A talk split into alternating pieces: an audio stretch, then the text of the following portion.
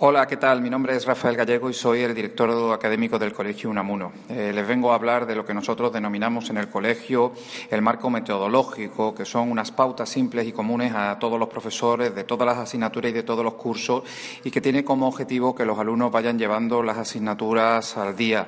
Eh, este marco metodológico contempla que al comenzar la clase los profesores anotan en la pizarra el objetivo de aprendizaje de la sesión y a partir de ahí todo lo que se hace en esa clase gira en torno a ese objetivo de aprendizaje.